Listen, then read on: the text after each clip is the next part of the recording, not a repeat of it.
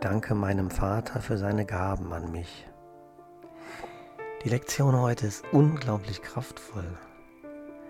Und auch Dankbarkeit überhaupt zu sagen oder Danke zu sagen und Dankbarkeit zu anzunehmen, ist unglaublich kraftvoll.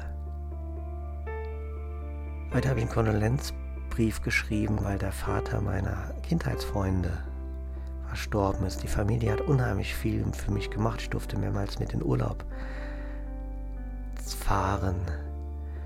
Und ich bin sehr dankbar. Und ich glaube, ich habe es ihm selber viel zu wenig gesagt. Deswegen habe ich jetzt den Moment genutzt und es nochmal ausdrücklich, zumindest der Familie, sagen können.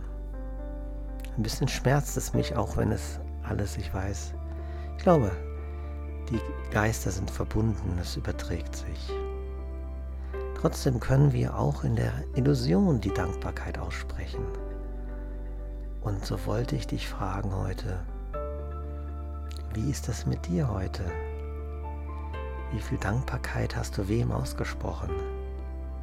Vielleicht gibt es den einen oder anderen, da kannst du es morgen nachholen.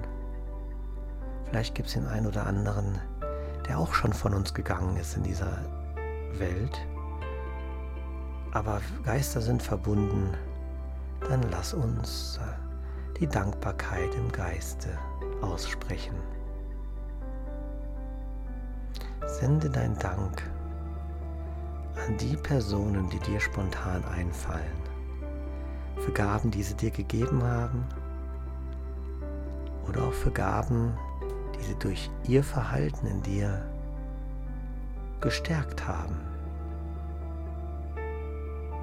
Öffne dein Herz für die Dankbarkeit und schlafe mit diesem Gefühl ein.